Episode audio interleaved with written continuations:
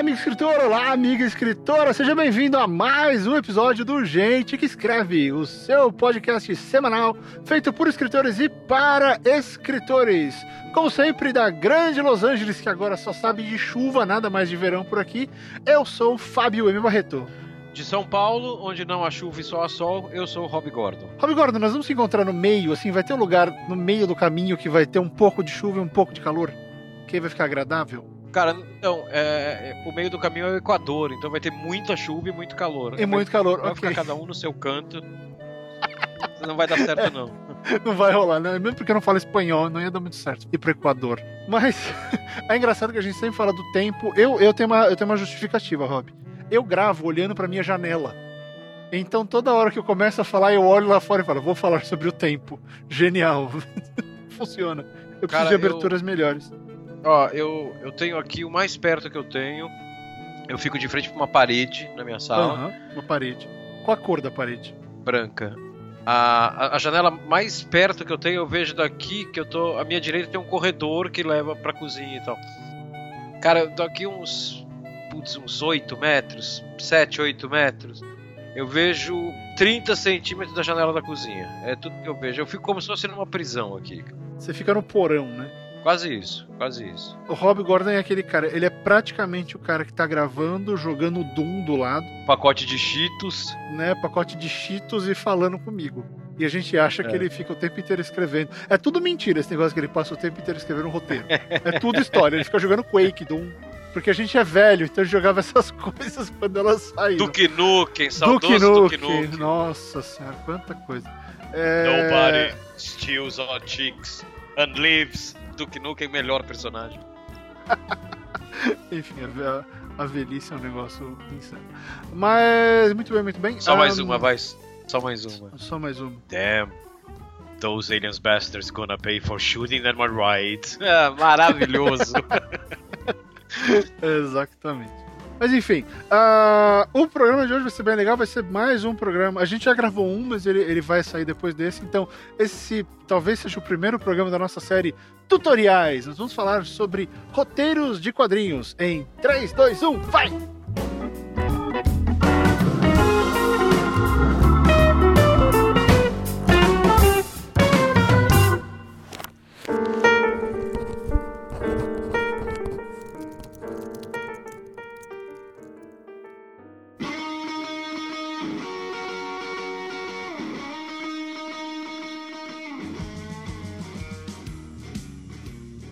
Gordon, meu querido, tenho, tenho conselhos a lhe pedir. Diga. Porque acontece o seguinte: eu, du- durante a minha, a minha loucura, quando eu fiquei, eu fiquei doente em janeiro, passei janeiro inteiro doente, umas duas semanas que eu não sei o que aconteceu. A dona Lu fala que eu fiz várias coisas e disse, ou não fiz nada, e eu acho que eu fiz muita coisa, porque eu fiquei na cama, basicamente, e eu alucinei o resto do mês. Né? Eu achei que coisas aconteceram. Mas que nesse meio tempo. Cara, cara, Hum. eu, eu, gosto, eu, eu gosto muito de rock. Você sabe disso, você me conhece há 20 anos.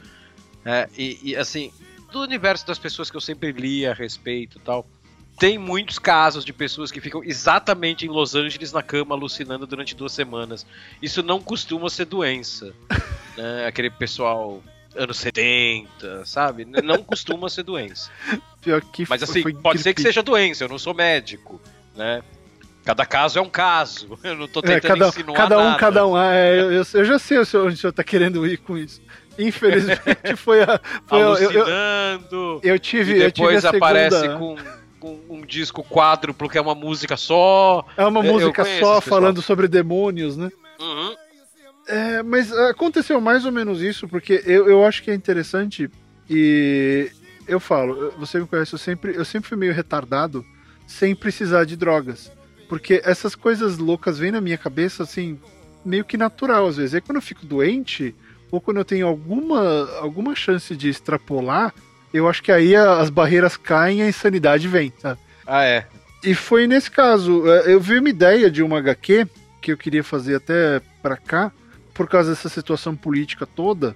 Só que assim, é uma HQ super política e tal, que tem um super politizada, super engajada, que eu falei, pô, será que será que vale pegar e fazer uma HQ sobre uma eventual segunda guerra civil americana? Isso é legal. Porque do A jeito é que as coisas estão aqui, as coisas estão, né, uh, explodindo. E eu queria fazer isso pelo ponto de vista de um vlogger.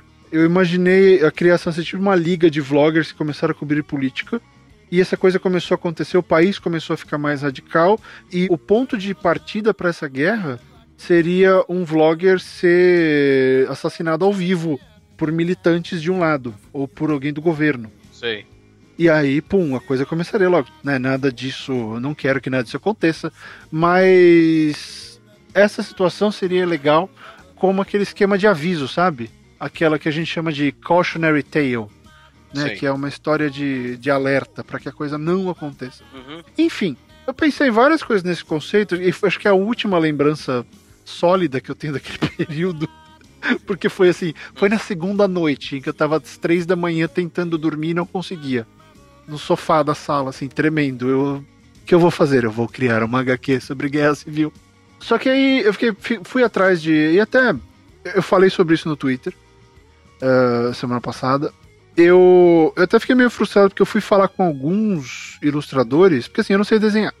Né? E, e também não tem dinheiro para pagar, não dá, não tem investimento. Eu tive a ideia, fui tentar achar alguém. É, é uma das minhas maiores frustrações, cara. Eu não saber desenhar. Fui tentar achar alguém que gostasse da ideia para entrar naquela. Olha, eu escrevo de graça, você faz a grana, a gente faz junto, né? Que acho que é mais ou menos o esquema que você tem com o Mario Cal, assim, né? Vocês estão juntos é. na história. É. E, a e não Marina, é nem Mario Cal e a Marina. É, e, né? a Marina, desculpa, eu sempre esqueço da Marina, eu sou um imbecil. Desculpa, Marina, perdão. É, e eu fui atrás dessa e eu recebi vários orçamentos em resposta. Eu, porra, não é ideia, né? Eu não tenho grana, enfim. Infelizmente eu não tenho, porque queria deixar claro que eu admiro demais o trabalho de ilustradores. Eu acho sim um negócio fantástico. A habilidade que os caras têm é maravilhosa, é um negócio que eu invejo. E se eu vou atrás é porque eu realmente né, preciso e, enfim, joguei aquela ideia. Então, o que aconteceu, Rafa, foi o seguinte: eu fui atrás, fui tentar achar alguém que comprasse a ideia, entendeu? algum cara, algum ilustrador que topasse, porra, essa ideia é legal, eu tenho tempo e eu topo fazer o um negócio uh, na mesma base que você, né? Porque eu tô lá entregando o texto, eh, eu não vou ganhar nada com o texto, eu não tenho como pagar um artista sendo que eu não vou ganhar nada. Então fica naquela. É complicado, né? Porque essa criação, quando você já não conhece a pessoa e não tem. Uh, de repente, se você conhecer o cara, você quer fazer um quadrinho de sobre bicicleta e você conhecer o ilustrador no encontro de bike, é. fica mais fácil, né? Já rola aquela. Vocês dois têm a ver com a bike. Então eu me frustrei um pouco porque eu fui atrás, tentei vender a ideia e não achei ninguém. Aí eu pensei o seguinte: em vez de eu ficar por aí lamuriando, falando que eu acho que artista uh, tem que trabalhar de graça, e não tem, eu respeito demais o trampo, como eu falei, uh, eu queria poder pagar uma, uma fortuna para eles. Nossa, eu adoro o que o Mario Cal faz com terapia. Porra, caralho. Tanto que eu comprei o livrinho, tá? Fui lá, a gente ajudou até aqui. Tem o livrinho na mão. É, eu não achei, eu falei, porra, quer saber, Rob? Eu vou pegar, eu vou escrever esses roteiros e eu vou botar no meu site. Sim. Falar, tá aqui o roteiro. Se alguém ler, quiser desenhar, fica à vontade. É uma saída, é uma saída. Se quiser desenhar, entre em contato comigo. Não, é porque eu vou fazer. Eu, eu, tô, eu estou me dispondo a fazer o roteiro de graça porque eu acredito que a temática seja válida. Aí se aparecer alguém que acredite na mesma coisa, ótimo, fantástico. Mas eu não, não, não quero ficar nessa situação de pegar, ter que ficar mandando e-mail pro, pro Mario Cal e falando, ô, oh, eu não tenho nada para pagar, mas ó, vamos fazer um negócio aqui. Sabe, é, é, é complicado é, forçar essa situação, mesmo porque ela pode soar desrespeitosa, ela pode soar que você tá querendo abusar da pessoa. Não, não é, é assim, ó, eu não sei fazer isso, você sabe, eu sei fazer esse outro aqui é, né, vamos fazer essas duas coisas junto. Então, aí eu decidi fazer isso. Então, eu vou escrever os roteiros e vou colocar no meu site. E se algum ilustrador ler, gostar, quiser fazer o material, tá, só fazer. Vai, tá lá, manda um e-mail, bate um papo e, e vamos fazer o material, porque vai ser publicado online mesmo. Sabe que eu fiquei puto com isso e eu decidi fazer? Porque ontem eu recebi um e-mail de uma editora daqui anunciando que eles vão lançar um quadrinho chamado Cal Exit, que é a ideia, tá brincando, é Califórnia com aquele o Brexit, né, que é a saída da Inglaterra do mercado europeu, uh, que é a Califórnia tentando se separar dos Estados Unidos. Entendi. Que é super próximo. É uma ideia extremamente próxima, quer dizer, tem mercado, sim. tem editora daqui pagando por isso, só que aquilo, como eu não sou dos quadrinhos, né, é difícil chegar, olha, eu tenho uma ideia, deixa eu fazer. Não, eu vou ter que fazer primeiro, vou ter que convencer. E vou ter que convencer o eventual ilustrador da ideia. Mas para isso eu preciso escrever o roteiro, Rob Gordon. É. sempre é bom, né? E você escreve roteiro há mais tempo do que eu. Eu vou te fazer umas perguntas. Vamos nessa, bicho. Vamos, Vamos. nessa. Vamos ver se eu aprendi algo nesses cinco anos. Né? Então, é, assim, brincadeiras à parte, pessoal, a gente vai tentar fazer um tutorial de como pensar é, roteiro de quadrinhos. Pelo menos uns dois jeitos diferentes de fazer as coisas. É, e como tentar organizar as ideias antes de sair escrevendo. Porque é o seguinte, o roteiro de cinema, ele é um jeito bem específico. Você vai lá, define a cena e bota o diálogo. Você descreve a ação, né? Você fala onde você tá, descreve a ação e diálogo. Tal, é assim. O quadrinho, você tem, pelo menos que eu tava vendo aqui já, e o que eu já sei, são dois jeitos, né, Rob? Você desenha o quadrinho por quadrinho, aquele quadro 1, um, escreve o que acontece no quadro 1, é. um, quadro 2, é. E assim por diante. E também tem o outro jeito que é como o Rob costuma fazer bastante, que é fazer uma página inteira. Né, que uma página ela vai traduzir, ela vai dizer várias coisas. Então, como o Rob bem diz, eu queria que ele explicasse o que significa isso, que é escrever para o ilustrador. Uh, que isso é um conceito que eu acho bem bacana, que ele usa, que ele comenta, acho que vale a pena a gente falar. Então vamos estudar um pouco esses dois esquemas e ver o que, que faz mais sentido para essa minha ideia maluca da Segunda Guerra Civil Americana. Mas Rob, começa aí, explica pra gente o que, que é o conceito de escrever para o ilustrador. Vamos lá. É, escrever para o ilustrador é o seguinte. Isso foi um negócio que eu eu sempre tentei fazer na terapia e eu consegui fazer isso num determinado momento, que daqui a pouco eu comento e a gente deixa até o link dessa página aqui para as pessoas verem. Que é o seguinte, eu tenho a filosofia que isso eu já falei em entrevistas, já falei, talvez já tenha falado até aqui. É, quando eu estou escrevendo o roteiro, primeiro deixa eu, eu contar para vocês como é o canal de produção de terapia. Isso eu já falei aqui, mas é legal falar agora já que o programa é só sobre isso, sobre quadrinhos. É, terapia é o seguinte: o Mario Cal desenha, o Mario Cal é o artista e eu a Marina somos os roteiristas. Então, qual é, qual é a rotina de trabalho? Antes de cada capítulo, a gente se reúne, ou eu e a Marina, ou às vezes, se o Mário puder, o Mário vai junto também. O Mário contribui com o roteiro, como artista, ele contribui com o roteiro. E aí se decide qual vai ser o tema daquele capítulo. Né? Isso é um negócio que às vezes não, não é fácil de perceber mas cada capítulo tem um tema e que é um negócio muito interno nosso. E assim, e cada capítulo tem se você pegar as nossas conversas por e-mail ou mesmo pessoalmente, a gente se refere aos capítulos, a gente não se refere aos números. A gente se refere pelo tema. Então é assim, tem o capítulo do sonho, o capítulo uhum. disso, o capítulo daquilo. Né? Então a gente define qual é esse tema. Esse tema não é decidido assim, do tipo, ah, Vamos fazer um capítulo mostrando, sei lá, gato. Não, esse gato tem que acrescentar alguma coisa na história. Esse gato tem que contar a história. Uhum. Por mais que o capítulo seja lindo visualmente, por mais que dê para você discorrer sobre o blues e a psicologia da forma mais genial do mundo, se ele não vai acrescentar nada para a história, ele não é feito. Ele tem que fazer a história andar. Então tá, essa é a primeira discussão. Aí a gente discute em linhas gerais, quase que um, um storyline desse capítulo. Esse capítulo vai acontecer isso, isso e isso. Ele começa aqui e termina aqui.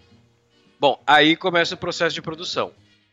Aí eu escrevo a primeira versão hum. do capítulo. Eu escrevo todas as 12 páginas. Teve casos que, por uma falta de tempo, eu, eu, eu não escrevi 12 páginas, eu escrevi 4, depois eu mandei 8. Isso quer falar, você faz todas de uma vez?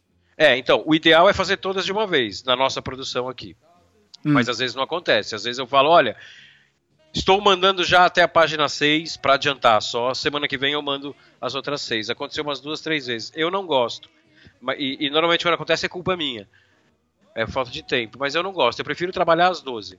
E às vezes 13, porque terapia, cada capítulo tem 12 páginas. E entre um capítulo e outro tem o que a gente chama de página de intervalo. Uhum. É, é uma página que pode complementar o capítulo, como pode ser algo totalmente fora. É simplesmente um refresco. Ela pode ser uma. Um, aquele. Como é que era o nome daquele? É intermission, né? Que tinha no cinema. Exatamente, passando exatamente. Entre, um, entre um pedaço da história e outro.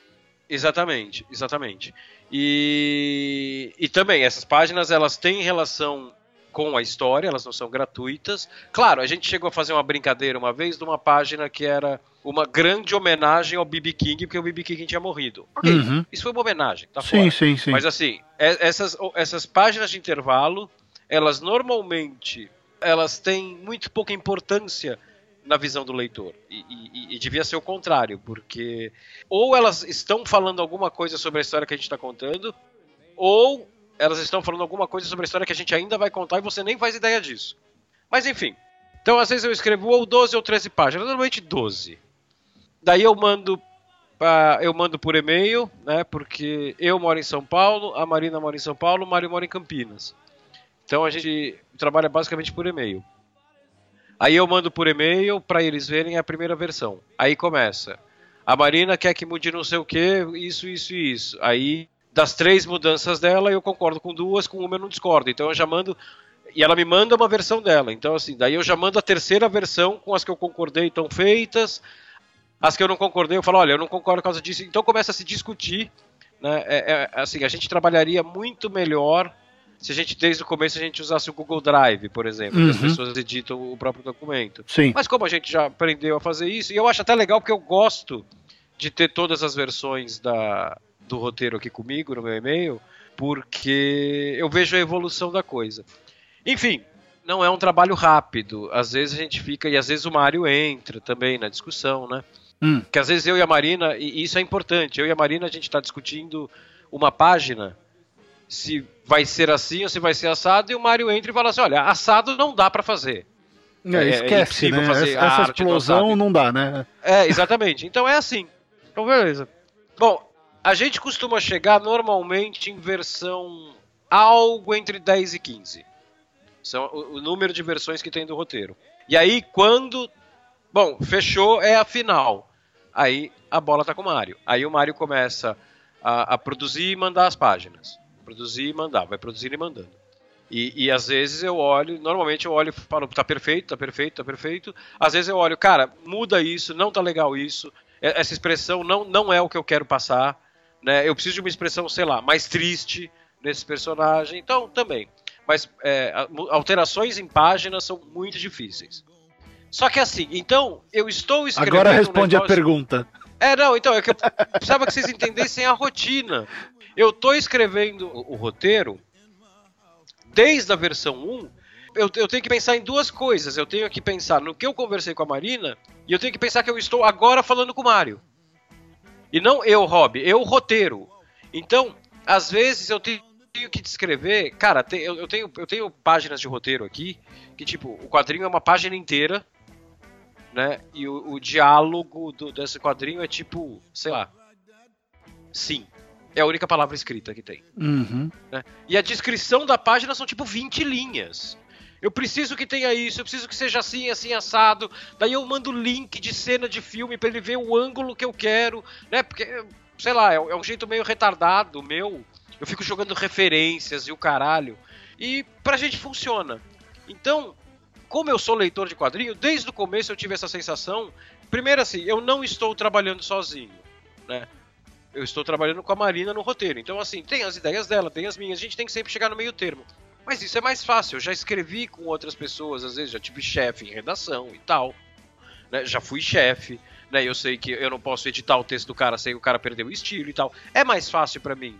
Né? Agora, escrever para um desenhista é muito foda, porque eu tô escrevendo um negócio que eu não estou vendo. Eu tô tirando o texto para um cara que, que eu, eu, não tô vendo o resultado final. Eu só vou ver esse resultado final daqui a três meses. Então eu tenho que imaginar o que ele vai fazer. Hum. Né? E, claro, imaginar a barra digital que ele vai fazer. E às vezes ele não me obedece, o Mario. Porque às vezes ainda ele bem, fala assim, né? cara, não funciona, eu vou fazer de outro jeito. É, ainda bem, ainda bem, porque ele é bom pra caralho. Então, assim, ele pega o roteiro, ele vira e manda assim: olha, essa página tinha oito quadros, eu resolvi fazer com seis. Aí eu abro e falo, porra, com seis flui melhor né? Só que assim, eu tive que dividir em oito quadros e dar um ritmo, não de, só de texto, mas de arte para os oito quadros. O que, que, ele fez? Ele pegou o ritmo do, do texto e da arte e enxugou para seis. Então, assim, eu estou eternamente trabalhando para ele. É, é, é, é, essa é a chave. Eu estou escrevendo, eu trabalho para ele. No momento que ele recebe o roteiro, ele trabalha para mim. É como se eu tivesse brifado ele do que eu quero e ele está prestando um trabalho para mim. É que e o roteiro fundo, nada mais é do que história, isso, porque né? todo mundo contribui. Porque no fim das contas, seja quadrinho, seja filme, seja livro, uh, roteiros, enfim, o que você está escrevendo nada mais é do que um guia para alguém visualizar. É que nesse caso Exatamente. você tem a visualização uh, manifesta. Eu tenho alguém que, que, é o faz desenho. a visualização, justamente, ela é manifesta, justamente. Então, às vezes, é, eu, eu, eu, eu, o lance de trabalhar pro, pro roteirista, pro, desculpa, pro desenhista. Cara, às vezes eu tenho frases que eu falo assim, caralho, puta, vai ficar um tesão esse diálogo. Só que eu preciso que, que, que tenha menos texto. Porque eu preciso que a arte cresça aqui, porque a história é mais importante que o meu texto. Da mesma forma que ela é mais importante que a arte do Mario, a história como um todo. Então, assim, Uhum. às vezes eu tenho que tirar texto que eu não quero tirar para dar espaço. Tem, tem dois exemplos, eu, eu tuitei sobre isso outro dia. O capítulo atual de terapia que tá saindo, ele tá, eu acabei de abrir aqui, ele tá na página 4 ou 5, não sei, minha internet tá muito lenta, não tá abrindo. Ele tá na página 4 ou 5 esse capítulo. E eu tuitei isso, eu falei, esse capítulo, é, eu, eu estou escrevendo ele única eu, eu sempre eu e Marina quando eu falo eu. Eu estou escrevendo ele única e simplesmente para o Mario. Foi um capítulo, claro, como eu disse lá atrás, ele avança a história. Ele é- em termos de história, talvez esse capítulo seja o mais importante de todos. Mas eu falei, eu não quero texto, eu quero arte. Eu quero que o Mario resolva esse capítulo tão importante para a história. Eu- Então eu, eu tô, o roteiro aqui não é nem mais parceria. Aqui o roteiro virou um trampolim. É tipo, eu, eu passei 12 páginas levantando pro Mario cortar, levantando pro Mario cortar. É... Só pra quem não sabe, esse capítulo a gente tá fazendo. Tem várias versões do personagem principal, todas elas muito visualmente diferentes uma da outra, que são versões que apareceram na, na, na história ao longo dos outros capítulos. E, elas estão interagindo aqui. Então eu falei pro Mario, eu quero. Cara, eu imagino esse capítulo com muitas páginas. é, é, quadro de página inteira. E fundo branco, eu imagino. O resto é teu. O resto é teu. Como elas interagem, o, o que tem nas páginas além desse fundo branco, o resto é teu. Então eu tô. Ele tá pintando e bordando aqui. Então esse é um capítulo que eu consegui escrever exclusivamente para o Mario. Tipo, eu ia escrevendo pensando, cara, tem que ter o mínimo de texto possível. Tipo, eu tô, a página atual que eu tô olhando aqui, ela tem a seguinte frase: Mas o quê? On- Onde estou? O que está acontecendo? Só isso. E é um quadro de página inteira. Tipo, é dele, sabe? Uhum. Eu preciso que a arte resolva esse capítulo. Entendi, bacana. Porque o que eu podia resolver em texto já se resolveu mais pra trás.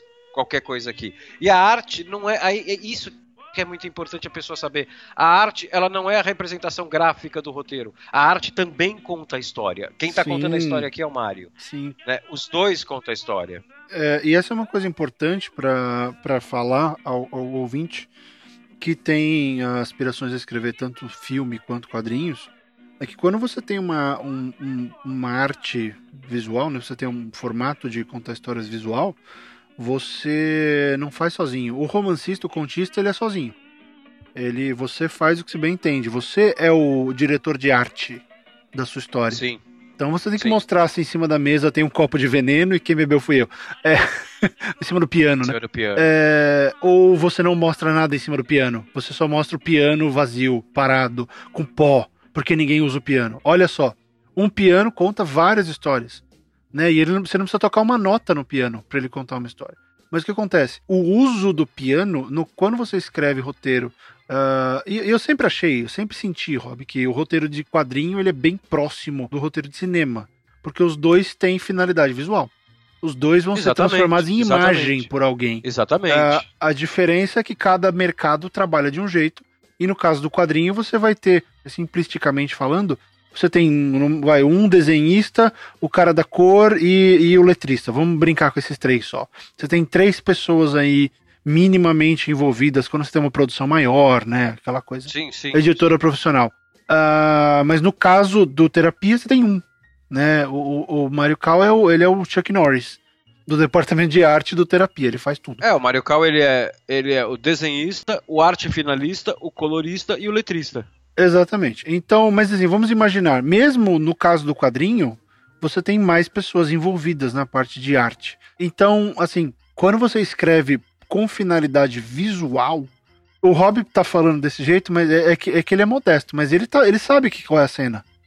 Ele tem que ver, ele fala uma coisa que eu não vejo. Não, ele tá vendo, ele tem que ver. Ele tem uma não, ideia. Não, não, o que eu vejo é o seguinte, o que eu, quando eu falei que eu não vejo é o seguinte, eu estou tirando o meu texto da minha página e tudo que eu vejo em troca é uma página em branco.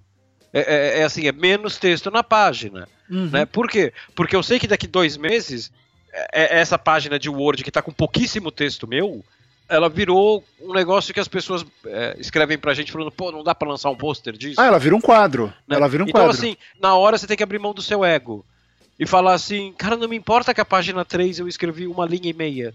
É o que eu preciso.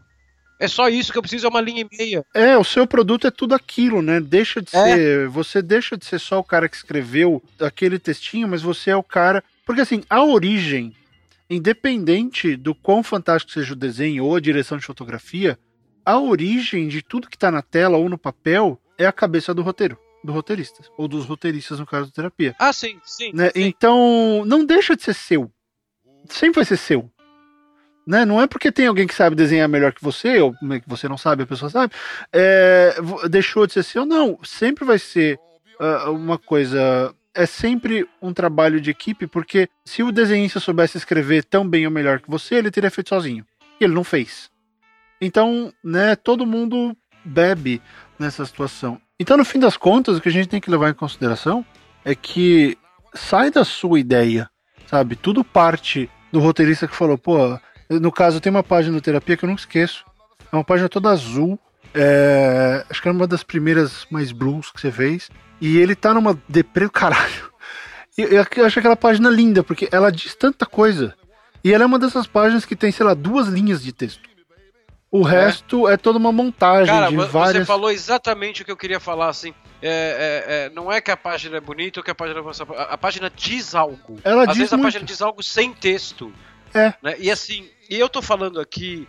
Ah, você tem que escrever para o desenhista, para o ilustrador. A pessoa que tá ouvindo do outro lado tá falando assim. Ah, mas isso é óbvio, né? Porque é uma história em quadrinho. É óbvio que você tem. Então, é óbvio, é óbvio. Se você nunca escreveu quadrinho, você vai penar para fazer isso, porque assim, você começa a ter que brigar com o seu próprio texto, porque você tem que tirar o seu texto é, o, texto que você quer do, do, caminho da história. Por quê? Porque você tem cabeça de contista, você tem cabeça de romancista, você tem cabeça de cronista, né? Então, Rob, assim... deixa, deixa eu traduzir isso aí. É assim, ó. Você não precisa ter 25 quadrinhos cheios de diálogo, cheios de balãozinho na sua página para ela ser representativa. Exato. Tá? é, não é quantidade de texto, porque assim, nem todo mundo é Alan Moore, que vai lá e arrepia em texto e não sei, Não, uh, você pode ter menos texto, porque acontece o seguinte: o seu texto tem duas partes. E Rob, me corrija se eu estiver errado, que é assim que eu estou abordando a minha estreia no quadrinho. É, o texto tem duas partes. Um é o diálogo, que é o que a gente vê. Sim. Ou aquela mini descrição de ceninha, que é aquela. Ah, há é, dois dias, né? Chama recordatório isso. E, recordatório. Então você tem o recordatório e tem o diálogo, que são as duas coisas que a gente vê. Enquanto isso, na sala de justiça. Enquanto isso, na sala de justiça. Isso é um recordatório. É, então são essas duas coisas que, que o consumidor vê. E tem toda a outra parte que ninguém vê, que é a descrição da cena. Então, que é o que o Rob falou, essa descrição da cena dele é estupidamente gigante, cheia de referências, cheia de coisas, pro Mario Cal poder entender o que ele tem que fazer ali. E isso ninguém vai ver, né, Rob? Esse é o negócio. Não, Esse, é, essa parte ninguém vê, ninguém lê, porque você vê ela no visual. Ah. E no cinema é a mesma coisa. Você não vê Trinity correu pela sala vestindo uma roupa de couro, enquanto dois policiais chegavam atrás dela, virou a câmera, virou junto com ela, parou no ar, deu um chute na, na garganta do policial e ela pulou pela janela.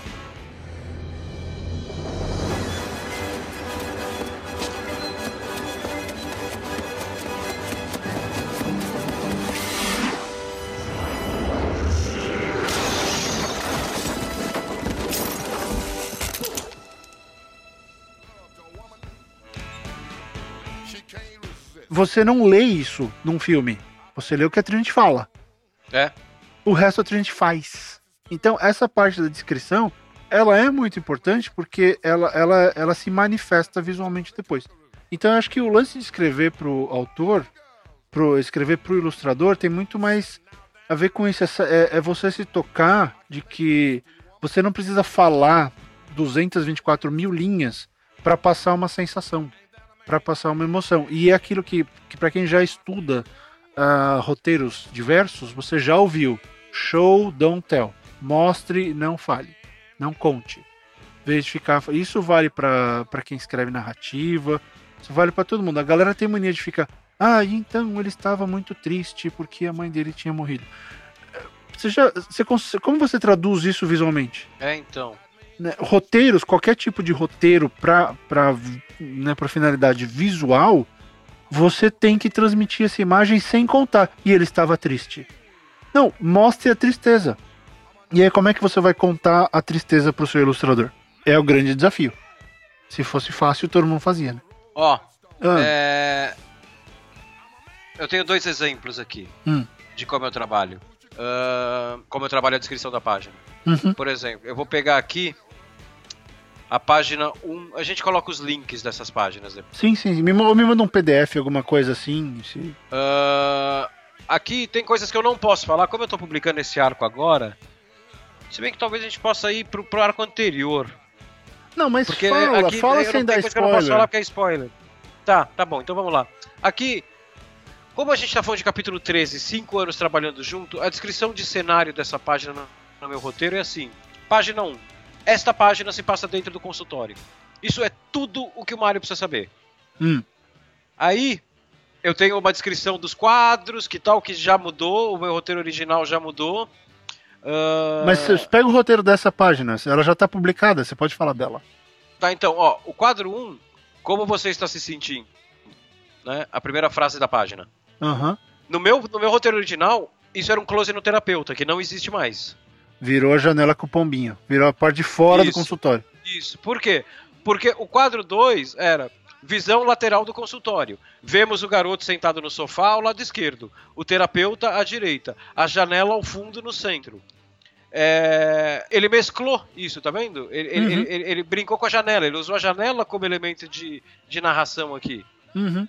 Aí, quadro 3. Close no rosto do menino. Ele está olhando levemente para a sua esquerda na direção da janela. Isso está lá. Uhum. Tá lá. E tá vendo? Não há texto. Eu preciso. O que, que eu preciso aqui? Que mostre que ele está olhando. Só isso. Sim, sim. Você está conduzindo é... o que a gente vai ver. Isso, eu não preciso colocar um negócio aqui, meu Deus, o que é aquilo na janela? Não, ele está olhando, é o que você precisa saber. E quarto, daí tava assim, igual ao quadro 2, que também mudou, só que ele manteve o que eu precisava, que é, eu preciso do ângulo, eu preciso do garoto na janela, aí, entendeu? O quadro 2 eram os dois sentados de frente com, com a janela no fundo, aquele que eu tinha falado. Uhum. Que é aqui o bem, eu acho tal. Sim, eu sim, sim, sim. esse ângulo. E aí tá aqui, quadro 2. Todos os blá blá blá, não posso falar isso, estão parados em frente à janela olhando para o garoto. Eles não são ameaçadores nem nada, apenas estão ali. O garoto está olhando para elas. O terapeuta está na mesma posição de antes olhando para o garoto. E o terapeuta sumiu. Ele cortou o terapeuta, ele cortou o terapeuta. Por quê? Porque ficou com mais destaque. Porque só é. ele tá vendo aquilo, além de tudo. Ele, o terapeuta não faz parte daquele. Isso. Daquele momento. Agora, se você for pra última página publicada. Final do esse capítulo. aqui mostra bem o lance de cinema. Põe o último ali, no botãozinho da eu direita. Eu fui, eu coloquei, final do capítulo, que é ele com aquelas, com aquelas mesmas iterações dele.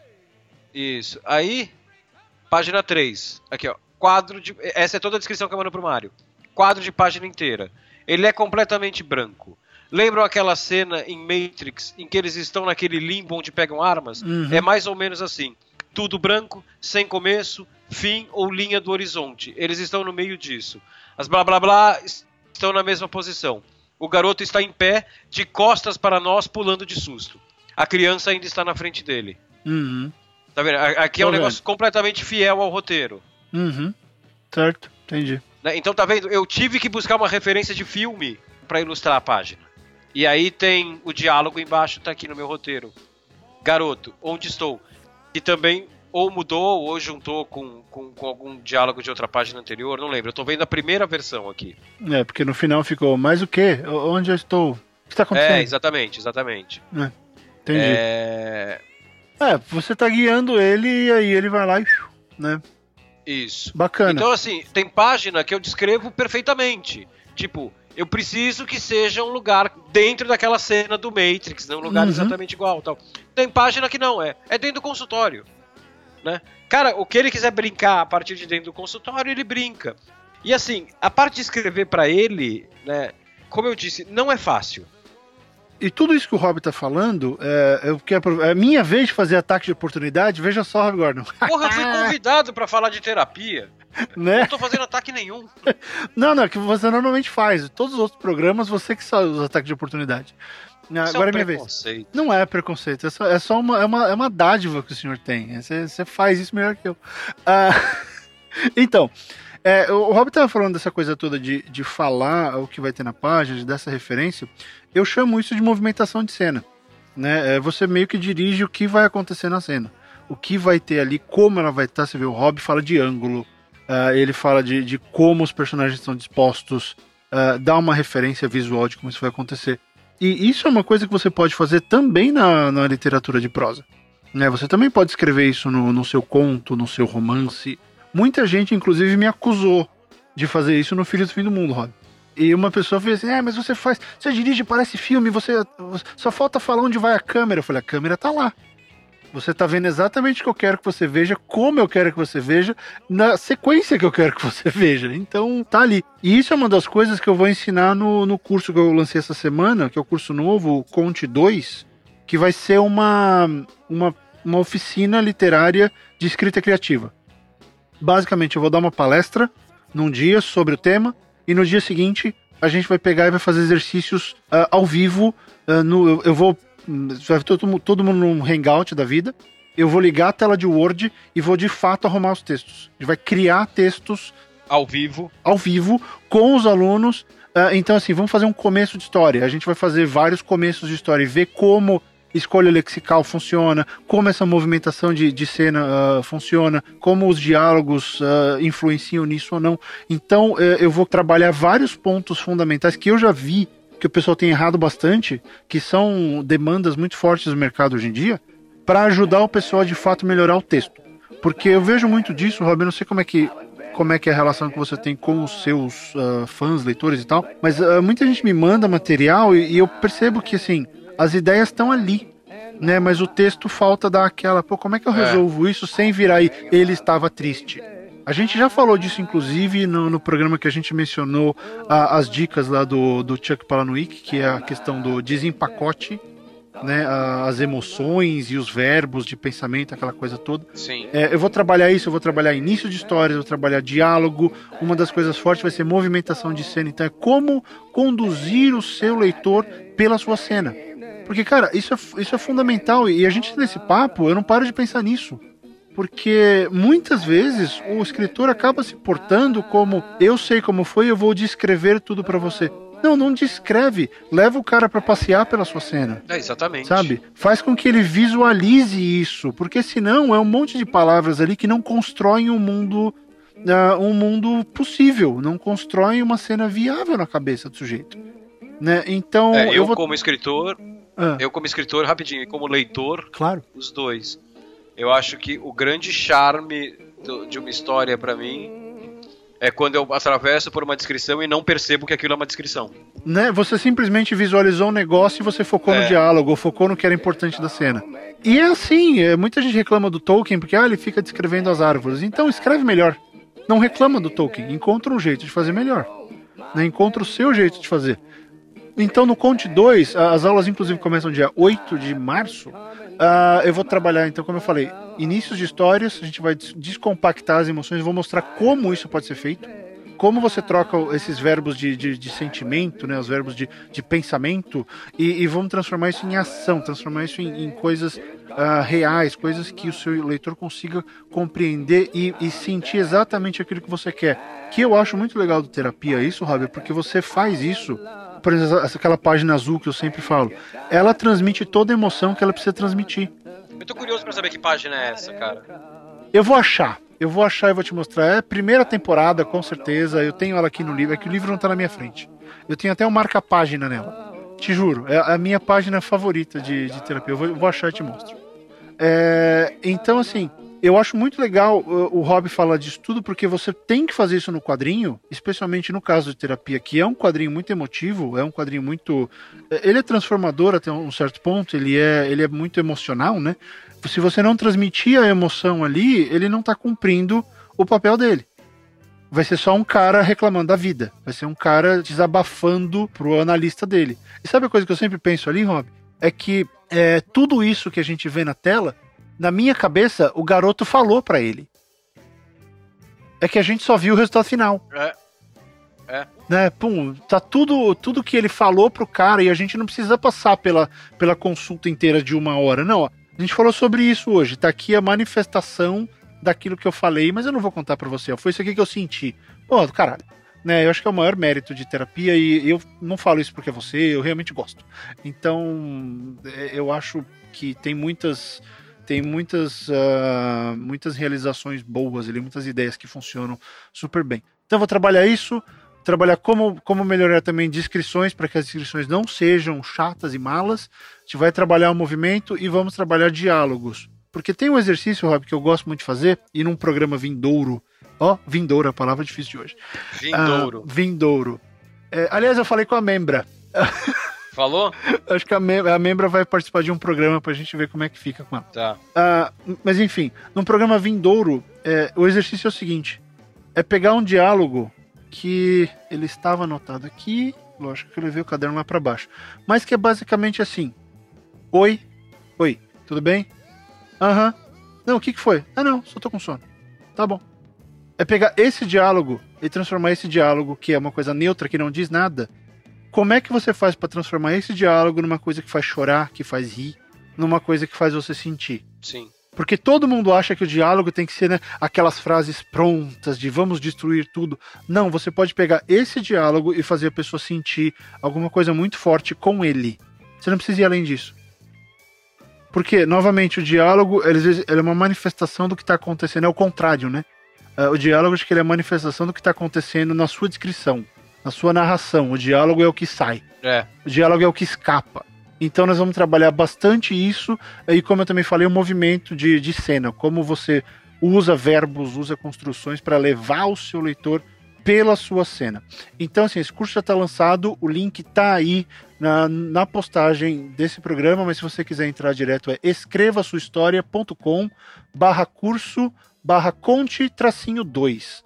Tá, todas as informações estão lá, o programa de aulas está lá, uh, como as aulas vão funcionar, vários esclarecimentos, várias informações e também o modo como você pode fazer para se inscrever. É, eu vou limitar esse curso em 20 alunos, porque eu quero realmente uh, tomar conta de todo mundo. E aí vai ter um negócio que é bem legal, que é o seguinte: no final do curso, Rob, todo mundo que participar vai me mandar um conto. Eu vou definir o tamanho desse conto, mas eu vou receber contos dos alunos utilizando as técnicas ensinadas e eu vou ler e comentar todos esses contos todo mundo que participar vai receber a minha avaliação e sugestões de melhorias, eh, pontos fortes. Enfim, eu vou pegar e vou analisar o trabalho de todos os alunos ao final do curso. Tá? Então é isso. Se você tiver interesse, é só entrar lá no escrevasuhistoria.com barra curso barra conte tracinho 2. O link está aí na postagem. E, enfim, várias coisas que a gente está falando nesse programa estão aplicadas ali. E é fantástico, né? Para você ver como são é, as técnicas estão aí, né, Rob? A gente meio que vive essas técnicas e não percebe. É. Né? Então, assim, por que fazer essas coisas? Parece simples, você escrever um texto uh, inicial, e assim, tô falando por experiência própria, não sei se o Rob uh, passou por isso. Quando eu aprendi aquele primeiro esquema de. Foi no jornal, né? Escrever o lead jornalístico, que é a abertura da matéria. O que, quem, quando, onde, porquê. Uh, ficou fácil. Quem? Rob Gordon, o que? O Rob Gordon, roteirista de terapia, o que? Lançou um livro onde? Na Livraria da Vila, quando? Amanhã. É, participe. Né? Quando você aprende isso, esse texto sai. Então eu posso utilizar essa é uma fórmula, né? É uma fórmula. É uma fórmula. Eu posso contar essa história com qualquer. Eu posso usar essa estrutura em qualquer história. O que acontece? Depois da segunda, terceira matéria que você escreve do mesmo jeito, seu leitor não quer mais ler. Ele vai falar, lá vem aquele cara que escreve exatamente do mesmo jeito.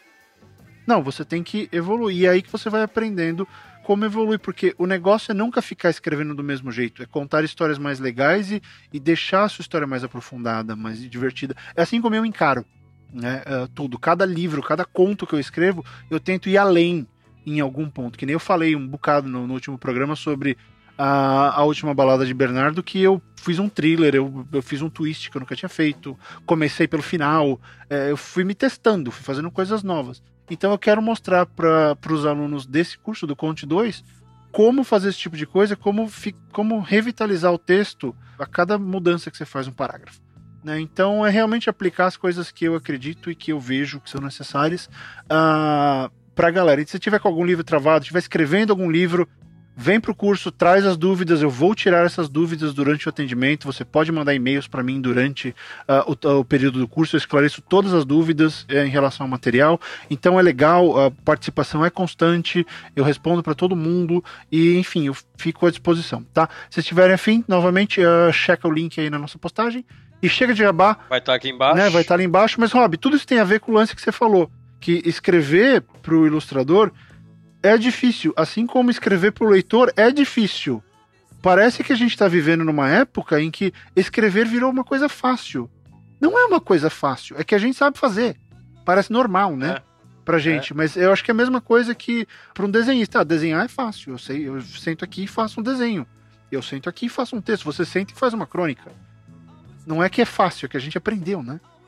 Ó, eu vou, hum. eu vou, eu vou mostrar aqui é, não, não, não mostra. É... Nós estamos no rádio. Abre a página. Abre a página. Não, mas o nosso rádio tem links embaixo. Ah, abre, a página, links. abre a página 6 de terapia. Página 06. Ah, essa eu lembro também. Então, essa página é o seguinte: hum. essa página é a sexta página de terapia, é a sexta página do capítulo 1. Uhum. Até então, essa página é uma das coisas que eu tenho mais orgulho na minha vida. E essa página, ela já. A gente já viu que essa página ela é uma das mais. Tipo, acho que eu posso usar esse termo, cultuadas de terapia. A gente já viu essa página replicada em Tumblrs. Hum. É, cara, dezenas de vezes. Só que assim, o meu, a minha questão de orgulho aqui não é isso. A minha questão de orgulho é que foi aqui que eu aprendi a escrever pelo ilustrador, na página 6. Hum. Se você pegar as cinco primeiras páginas, eu não estou escrevendo para o Mario, eu estou contando uma história com imagens. Sim. Aqui, o, o que, que eu fiz? Eu usei a arte como narração. Eu uso o visual da página como narração. Eu tive um trabalho que a outra, até puta... ali ela é super pesada, né? Ela é super pesada com, com diálogo, com vários quadros e não sei o quê. Não, não, não. Acho que nem, nem tinha. Acho que não tinha. Mas não, o que eu tava comparado falando... com o resto, tem, ó, se você contar aqui, ó, um, dois, três, quatro, cinco, 6, 7, tem pelo menos. Ah, 7, não, 8, mas 9. não, mas a questão não é essa, porque assim, depois disso, Fábio, eu, eu tenho eu tenho páginas com mais diálogo que esses aí, que essas ainda. Uhum, entendi. Mas aqui, qual que é a coisa que eu tô falando? Aqui eu usei a arte como narração. Uhum. Então, assim, é, e, e, eu não tô falando nem do. que é o que chama mais atenção, né? Que são todos esses sinônimos que eu fiquei. É, uma hora para achar todos esses, esses sinônimos de como ele se sente flutuando no ar ao redor dele. Para mim, já foi um negócio muito, muito, muito legal eu não colocar isso num balão, e uhum. sim flutuando ao redor dele. Eu estou usando a arte para contar. Sim, e é o sim. lance do, do olhando para baixo em preto e branco depois. Uhum, sim. Né? Então aqui, esse momento foi quando pela primeira vez eu escrevi pro Mario. Eu não escrevi dizendo pro Mario o que eu queria que ele fizesse. Eu escrevi para o Mario. Justo. Eu escrevi pra arte. Foi aqui. E assim, hoje eu acho que eu tenho um, um equilíbrio bom. Só que assim, é, eu queria aproveitar que a gente está olhando essa página 6 e voltar para aquele negócio que a gente falou lá no comecinho de escrever quadrinho a quadrinho, escrever capítulo a capítulo, escrever Sim, sim, a gente a tem que retomar isso, exatamente, que é uma dúvida grande. E essa página, ela, ela, ela, funciona bem. Eu não consigo escrever uma página quadrinho a quadrinho. Eu não consigo. É... Mas o modo de fazer é assim, né? Você vai lá, quadro 1, aí você descreve onde é a cena, sim, diz sim. o que acontece e põe o diálogo. Sim, sim, exatamente. É como se você é... fizesse mini páginas, né? É, exatamente. Às vezes, mas de novo, isso não é uma. Bom, nada do que a gente está falando aqui é regra, é como eu trabalho só. Mas assim, eu tenho, por exemplo, já como a gente tem uma sintonia, nós três temos uma sintonia muito grande, eu viro, falo assim, Mario, essa página inteira é dentro do consultório. É, não, não faz diferença para a história o número de quadros, né? Porque às vezes o número de quadros faz diferença, porque eu quero que tenha uma página tipo espelho dela três páginas depois, sabe? Com o mesmo número de quadros, com a mesma posição, com outro diálogo como se o tempo tivesse parado naquilo. É... Às vezes eu viro e falo assim, Mário, essa página se passa dentro do consultório e o diálogo é esse. Eu mando as frases assim, garoto fala isso, terapeuta isso, garoto terapeuta, garoto terapeuta. Ele decide o número de quadros tal. Mas é... eu, eu não consigo, eu tenho que terapia tem uma particularidade. Terapia é uma webcomic e ela sai uma página por vez. Então aí eu tenho que usar dois recursos narrativos. Isso, isso é uma das coisas mais difíceis de terapia. É... Primeiro, o capítulo todo ele tem que funcionar muito bem quando ele é lido inteiro, porque pelo menos metade dos leitores de terapia, os que leem a webcomic, os que não ficam esperando o livro, metade deles só leem terapia quando a gente fala está no ar a última página do capítulo. Aí o cara lê o capítulo inteiro. Tem gente que só lê página a página. O cara, o cara lê assim, a gente coloca, o cara vai e lê. A gente coloca, o cara vai lá, volta, lê a anterior e lê. O cara lê toda semana. Então, o que, que eu preciso? Eu preciso que o capítulo funcione eu preciso que terapia inteiro funcione muito bem como uma história em quadrinho. Todos os capítulos. Se o cara quiser ler aquilo numa noite na casa dele, aquilo tem que funcionar muito bem. Se o cara quiser ler só um capítulo por noite, cada capítulo tem que funcionar muito bem. E aí que entra a grande dificuldade. Terapia é página a página. Então, cada página tem que funcionar muito bem.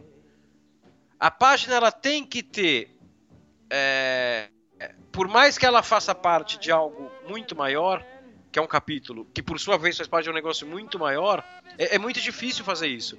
A página, ela tem que ter um contexto, um contexto não, um sentido próprio, ela tem que ter vida própria e ela tem que chegar no final fazendo o cara, caralho, eu quero a próxima. Porque se eu não fizer isso, o cara não volta. Então aquilo que a gente vê nas séries de TV é difícil pra caralho, cara. Aquilo que a gente vê nas séries de TV que todo episódio tem que terminar com um gancho, alguma reviravolta muito grande, ou simplesmente algo que mantém o interesse do cara. Cara, quando eu escrevo um roteiro de terapia, eu tenho que ter 12 ganchos. Porque na página 15 eu tenho que fazer o cara voltar na semana que vem para 16. Isso é muito difícil. Então, eu, eu, tenho que trabalhar na minha cabeça, eu tenho que praticamente dividir minha cabeça em duas quando eu tô escrevendo. Eu tenho que pensar página a página e tenho que pensar no todo. É, é bem difícil, cara. É, essa parte é muito difícil. Não é sempre que eu consigo, mas passar a, intensidade que eu quero no final de cada página. Porque, pô, às vezes eu tenho que passar um gancho, eu tenho que passar um sentido próprio. Vamos voltar para a página atual. Eu tenho que passar um sentido na página, um, um contexto próprio dela e um gancho num negócio de duas frases. E continuar contando a história. Porra, então é uma mídia difícil de trabalhar com esse lance quando você pensa o semanal. Eu, eu, fiquei tentando te interromper o tempo inteiro, mas assim, é que eu ficava querendo falar. É, é como se cada página não fosse uma cena. Como se cada página fosse um episódio completo. Exatamente. É exatamente isso. Né? Tá vendo? Exatamente isso. Cada página é um episódio. Exatamente isso. Essa página que você falou que você adora, que eles estão sentados no CD, uhum. né, o 44, e aí entra a coisa que a gente sempre defendeu muito aqui, né? Hum. Tudo tem que funcionar pra história. Tudo. Tudo. Tudo que você escreve em qualquer em qualquer formato tem que funcionar para sua história. Essa página mostra bem isso, cara. O blues, é, o que eu vou falar agora pode, é, acho que é a primeira vez que eu falo isso, mas assim, o blues em terapia ele, ele é o meu efeito especial. Uhum. Né? O blues quando eu quero mostrar uma explosão eu mostro blues. Quando eu quero mostrar uma, uma tempestade eu mostro blues. E o blues e veja bem, ele não é isso para a história. Para a história ele tem uma função narrativa muito bem definida, mas eu, para mim como roteirista, eu uso blues sempre que eu quero pirar, que eu quero fazer uma pirotecnia na história. Uhum. Só que ele tem que servir para a história. Justo. Então, essa playlist que tá nesse CD que abre com Born in the Bad Sign e uhum. fecha com Stone Crazy. Cara, esse CD, é, é, essa playlist, eu demorei tipo uns. Acho que um dia inteiro. Pra fazer para montar a playlist. Uhum. Revirando na minha coleção de blues e olhando. É, tem um negócio que aí é meu, né? Das minhas playlists, que é um negócio que eu gosto de fazer de playlist curta. Quando eu faço playlist de blues para as pessoas, eu não repito, eu não repito músico, então a gente tem 10 músicas com 10 artistas diferentes. Só que uma, isso é um preciosismo meu, é uma brincadeira minha. Só que assim, o mais importante é que todas essas músicas, elas refletem o que está acontecendo com os dois. Essas músicas, elas contam a história desse casal sentado em cima desse CD. Uhum, com certeza. isso tem começo, meio e fim. Né? Eu poderia ficar horas aqui falando a primeira música é isso, a segunda, mas não, uhum. não vem ao caso, porque é um negócio muito mais de feeling do que, do que específico. Mas a história deles está contada nessa playlist. A história deles, a parte, inclusive, que eles ainda não sabem. Hum, com certeza, com certeza. Porque você já sabe, né? Eles não. Exatamente. Exatamente. Como eu já sei o que vai acontecer, eu tô, eu, tô quase que, que, que, dando um spoiler aí. Só que é um spoiler que ninguém vai entender, porque é um spoiler que você tem. É um pré-spoiler. É, não, não, na verdade ele é um spoiler muito simulado, né? Porque Stone Crazy para mim tem um significado que pra pessoa que tá lendo pode ser que não tenha. Uhum. Mas você tá vendo? Então eu uso blues é, é, é, a minha pirotecnia, é o meu efeito especial dentro, dentro de terapia. Eu sempre quis perguntar, aquela bolinha com o X dentro, uh, que tá no canto do CD, ela, é só alguma coisa que o Mario pôs ou ela tem algum significado? É, é alguma coisa que o Mario pôs. Ah. É alguma coisa que o Mario pôs. Ah, Agora, curioso. Ah. É, um negócio que eu, que, eu, que eu aconselho em terapia, e agora eu vou até fazer o, o jabazinho para quando a gente lançar o segundo livro. Mais, é um... né? Aquele... Não, não, não, não. É só um, um comentário mesmo. Porque você falou você falou, pô, essa página me lembra a página tal, aquela primeira que a gente estava mostrando. Então, a hora que a gente lançar o segundo livro, ou a hora que a gente terminar de publicar terapia, é, o meu conselho é que a pessoa que lê terapia pegue e leia tudo de novo. E assim, numa, numa paulada só, em dois ou três dias, sei lá. Porque terapia foi um negócio que muita gente leu ao longo, leu ao longo de cinco anos. Uhum. Né? Agora, no último ano pra cá, Bom, de cara, terapia é uma HQ que a coisa mais divertida de terapia são os easter eggs. A terapia tem easter egg, mas assim. Cara, devem ter 10 ou 15 páginas que não tem um easter egg em terapia. O resto tem. Né? Eu já apareci em terapia. Você já viu isso? Eu, eu acho que eu vi. Saindo de um cinema, tô eu, Maria Marina saindo do cinema, que é. eu não é. vou lembrar que página é. Uhum. Se bobear até nesse capítulo, enquanto eu vou falando aqui, eu vou procurando. Mas assim, não, isso tá é uma aqui, brincadeira. É a página seguinte, é a 45. Olha que rabo, nosso. que eu ia pro, pro início do capítulo. Eu lembrava que era por aí. Não, é a página seguinte. Tá você de chapéu, a Marina e o, e o Mário. Isso. É. Bota, o, eu, o, mais Isso engraçado é, é, o chapéu em você, né? Só pra não mostrar que você é careca, filho da puta. Não, eu, eu, eu, usava bastante chapéu nessa época no começo de terapia. Ô, ô, Rob, é, a, a, Marina e o Mário são pequenininhos também? Ou Não, são, são, são. São os três a proporção, a proporção tá bem boa. Tá ali. bem boa. A proporção tá bem boa. e assim, se você pegar esse quadrinho, tô eu, Mario e a Marina, todos os posters do filme é coisa do Mario com os amigos dele de quadrinho. Sim, tem Day Tripper, tem. Uh... Nankin aqui. Nankin, a publicação né? Nankin. É, já tá de cara ali.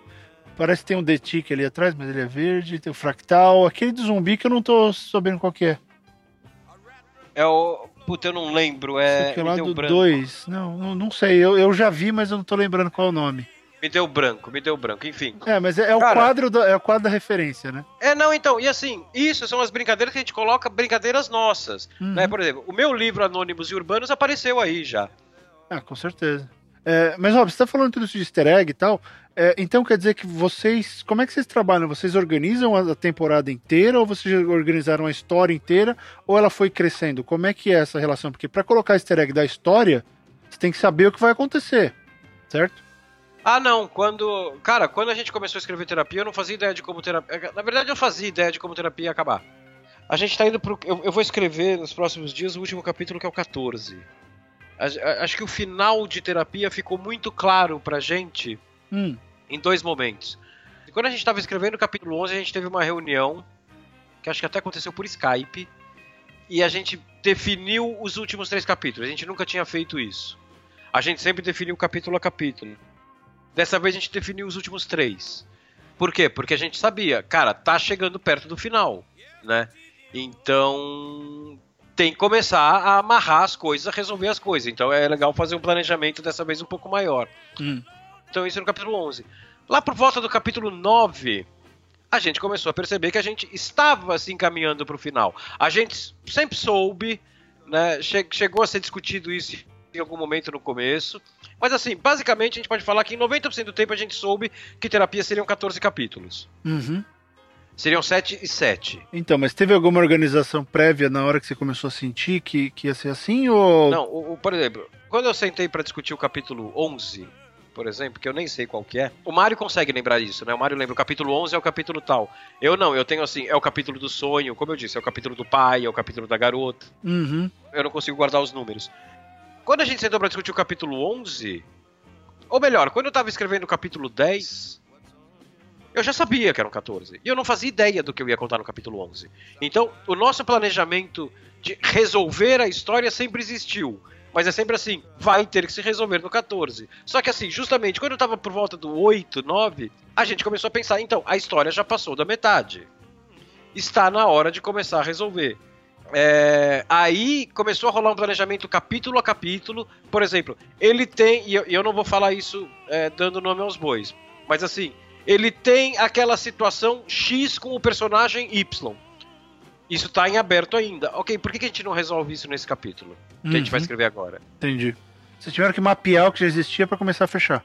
De certo modo. Mais certo ou modo. menos, mais ou menos. Não, não existia um mapa. Não, a assim, mapear sabia... no sentido de. Tem aquela coisa, tem não sei o que. Vocês tiveram que começar a é, caçar não, então, essas pontas soltas. É, então, mas não rolou um mapa do tipo. Temos essas 12 situações, temos que fechar. Não gente, o que a gente tem que fechar, que a gente sempre soube desde o começo, é um, dois, três e quatro. São quatro situações, quatro conceitos que eu tenho que fechar nessa história. Quatro conceitos da própria história que eu tenho que fechar. Então, assim, isso é, é legal porque, por mais uhum. que, que você tenha um risco de deixar algo de fora, que é um risco que não existe, que a gente está falando de três pessoas, né? Porque se uma esquecer, as outras duas lembram. Você tem uma, uma liberdade muito grande de chegar e falar: pô, ele tem aquele negócio, tá resolvido, mas eu não quero resolver isso agora. Isso aqui eu vou. E não é do tipo, isso vai ficar bom no capítulo 12. É, não, eu não quero falar disso agora, eu vou resolver isso aqui no 11. Depois eu jogo aqui no, no 12 e vejo como resolvo. Porque eu sei, na verdade, eu sei como resolve. Eu vejo como eu conto a resolução disso. Entendeu? E é foda, Entendi. porque daí eu, uhum. tenho que uhum. contar a resolução disso e é o seguinte, né? Aí eu vou escrever o tal do capítulo 12. Bom, eu tenho que resolver esse capítulo 12 assim. É, esse capítulo 12 tem que resolver aquela situação assim, assim, assado. E a gente quer contar tal história. Beleza. Então eu tenho tal, tal coisa acontecendo para resolver a situação lá do capítulo 4. Né? Ok, eu tenho 12 páginas para contar isso e cada página tem que ter vida própria. Entendeu o tamanho da pica? Entendi.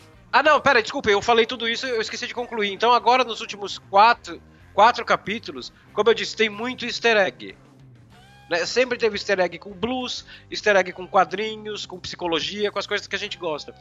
Nos últimos quatro capítulos, dois, três capítulos pra cá, a gente tá começando a fazer easter egg com a própria história. Então, o que, o que você viu aí agora é um deles. A gente está começando a fazer páginas que fazem referência a páginas de terapia. Por quê? Porque a gente está começando a amarrar as coisas. Entendeu? Entendi. Bacana. É, dá uma olhada na página 60, só me fala, é referência ao Old Boy? Acredito. Peraí. Acredito que não. Porque eu não lembro de, de fazer referência ao Old Boy. Peraí. Porra, você acha que pega uma? Não, não é. Cara, o problema é que é o seguinte, eu já tô abrindo aqui. O, o, meu Chrome, ele tá travado e eu tenho. Tipo. É, ele tá dando aquele não respondendo, daqui a pouco ele solta. O problema é que eu tenho uma, uma janela do Chrome aberta com 12 coisas que eu não posso fechar. Entendi, tá vendo? Devia ter fechado antes de gravar, Sr. Rob Gordon. Não, não, não. Eu, eu, eu tô com elas abertas desde domingo. Eu não posso fechar. Eu tô usando elas o dia inteiro. E elas eu já salvei e tal, mas, cara, não adianta. Eu não posso fechar. Eu, vou, eu nunca mais vou conseguir abrir essas porra. Tá Loucuras de escritor. Eu acho que eu tenho o, o laptop, eu não, fe, eu não desligo ele há uns seis dias também, porque tem duas janelas que eu preciso. E eu não quero ter que preencher todo um formulário para voltar para elas. 60, né? Você falou? 60. Tá 60. Aqui. Não, Aqui não tem referência a nada, aqui é tudo nosso. Ok. Aqui é 100% sem referência. Então tá, mas enfim, eu queria até pontuar aqui também que o Johnny Bijos mandou uma pergunta pra gente pelo, pelo Twitter, uh, falando sobre a questão de quantos quadros por página, não sei o que. Acho que a gente discutiu isso ad nauseum, né, ao longo do programa, então a pergunta... É, assim, pra encurtar a resposta é assim, é quantas páginas, quantos quadros a página precisa. a página precisa, exatamente, vai, vai da demanda. E, e, a ideia dessa pauta veio de um pedido do Gui Toscano, que também mandou pelo Twitter, querendo saber sobre o roteiro de HQ. E aí a gente acabou fazendo um programa sobre o roteiro de HQ. Uh, ah, então vamos lá, Rob, eu tenho mais perguntas. Fale. Então a gente falou sobre quantos capi como organizar capítulo, como pensar no ilustrador, como trabalhar com um jeito de trabalhar com um co-roteirista, certo? Que é o que você faz com a Marina. Uhum. Então você parte, você faz né, a, a versão uma versão zero inteira E aí ela vai, reage e surge disso. Não é aquele negócio de Isso. vamos escrever junto, eu faço uma linha, você faz outra. Não, olha essa é a minha versão. Ah, não. Você muda. Não, não. É o jeito que vocês fazem. São vários jeitos, esse é o jeito que funciona. Bacana.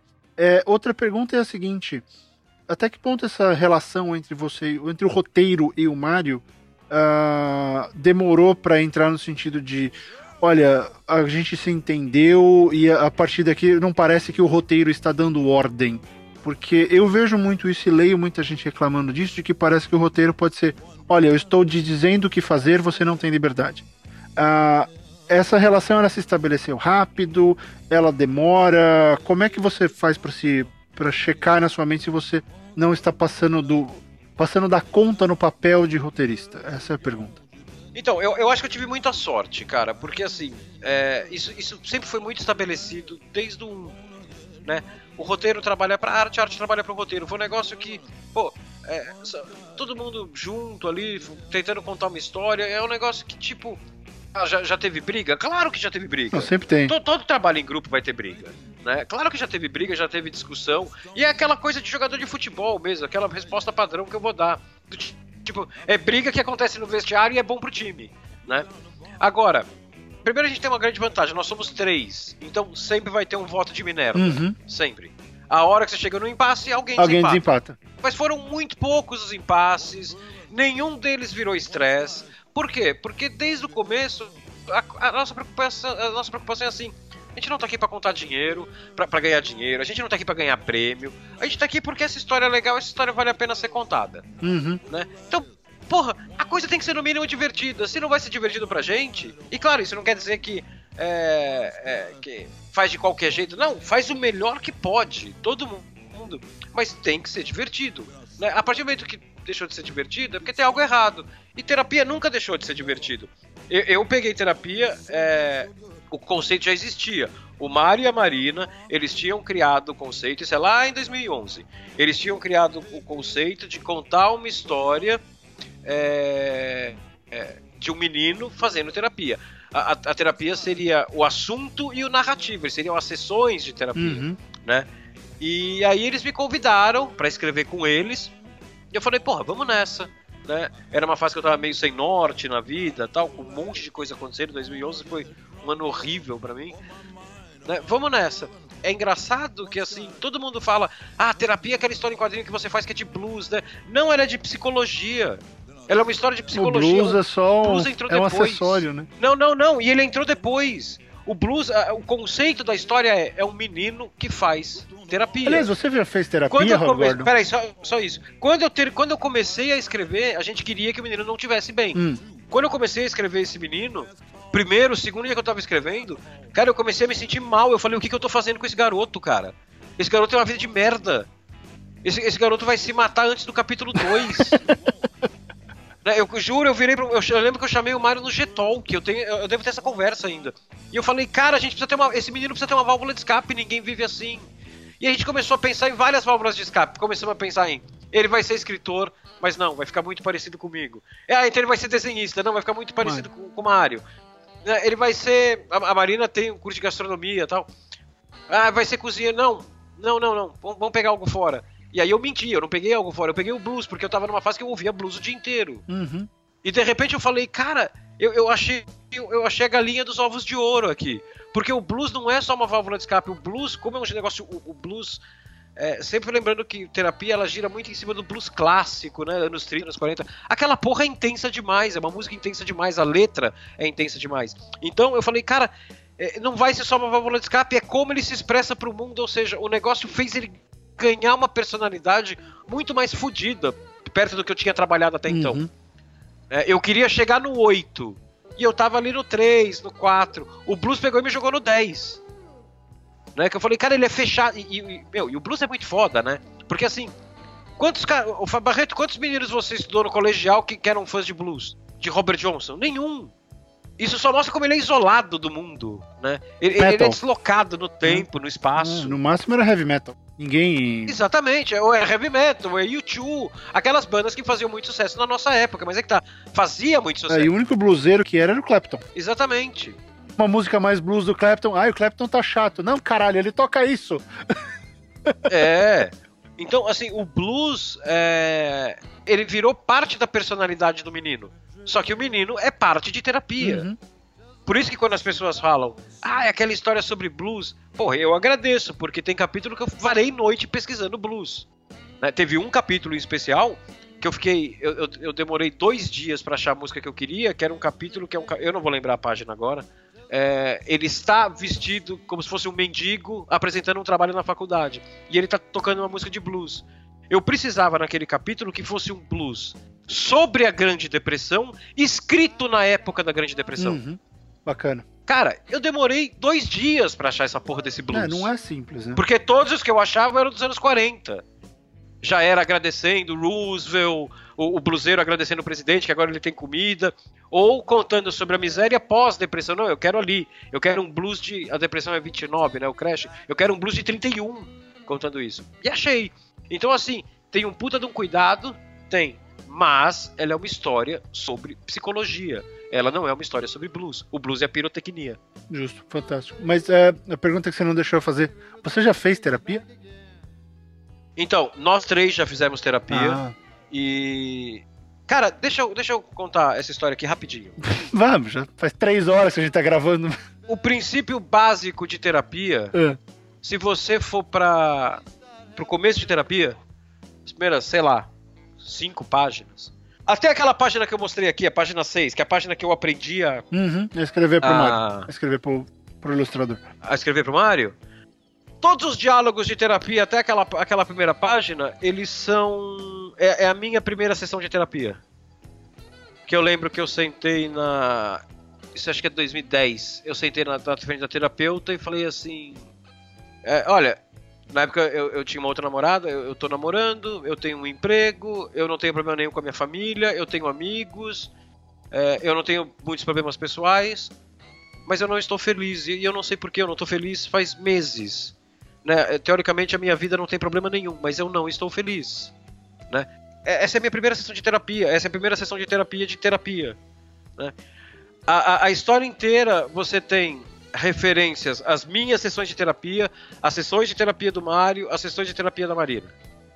A Marina é terapeuta, né? A Marina é ela que manda e desmanda na parte de psicologia. É, às vezes eu dou esporros dela, hum. porque eu escrevo o capítulo, eu mando para ela vir e fala assim: um terapeuta jamais falaria esse tipo de frase. É, você não é terapeuta. Ele falaria. Né? é, é, então, ele falaria isso, isso, isso. Pô, isso, isso eu acho do grande caralho. Hum, sem dúvida. Porque assim, o meu terapeuta, ele fala como um terapeuta. Porra, isso é que mais eu quero? É fantástico. Né? Mas assim, pensando na Marina como paciente de terapia, de, de, de, de, um terapeuta, a história inteira tem coisas pinçadas das nossas três terapias. Ah, então tudo que se discute ali é deles? Não, não, não. São elementos que estão pinçados. Às vezes é uma frase, né?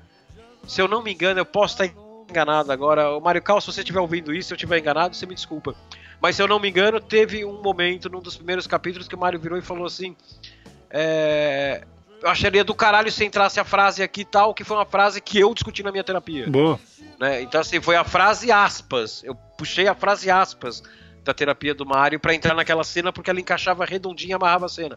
Então, eu já fiz terapia, mas assim, eu parei de fazer terapia em 2012, né? Então, como eu disse, muito do especialmente talvez o começo, quando, quando eu ainda estava tateando nesse terreno terapia, talvez eu tenha buscado mais. Eu nunca parei para pensar isso, mas talvez no começo eu tenha buscado mais, porque, porque como eu, eu não tenho ainda referência de escrever sobre quadrinho, eu quero escrever a referência, pelo menos a referência que eu tenho aqui de terapia. Uhum, justo. Né?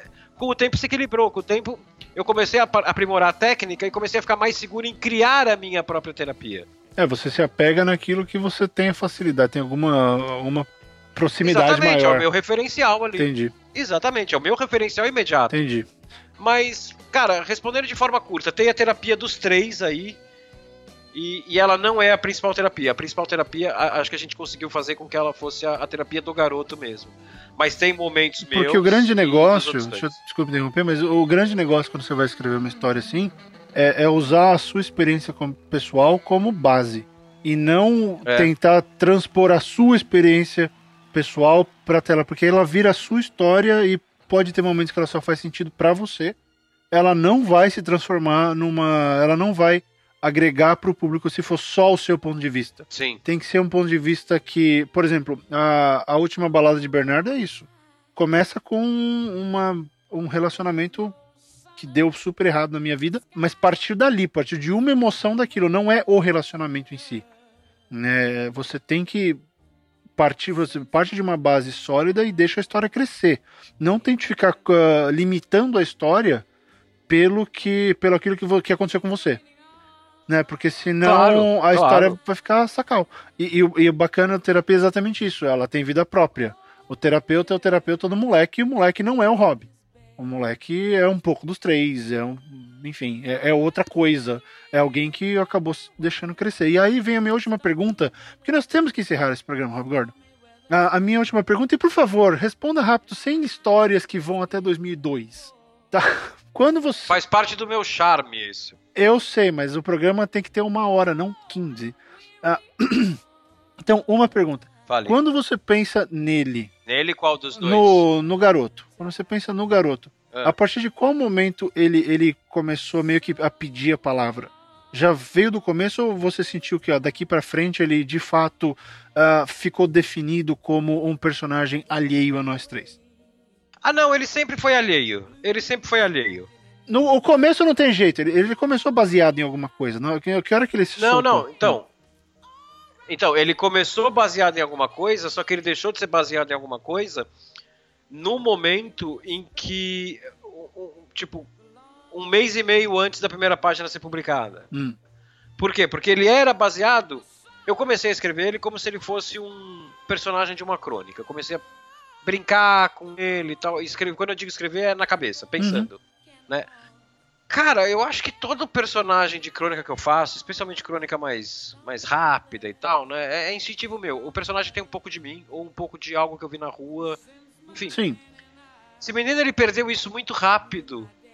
Porque esse menino. No momento que ele se apaixonou por blues, e ele toca blues, e ele vive blues, e ele respira blues, ele, ele ganhou uma identidade própria.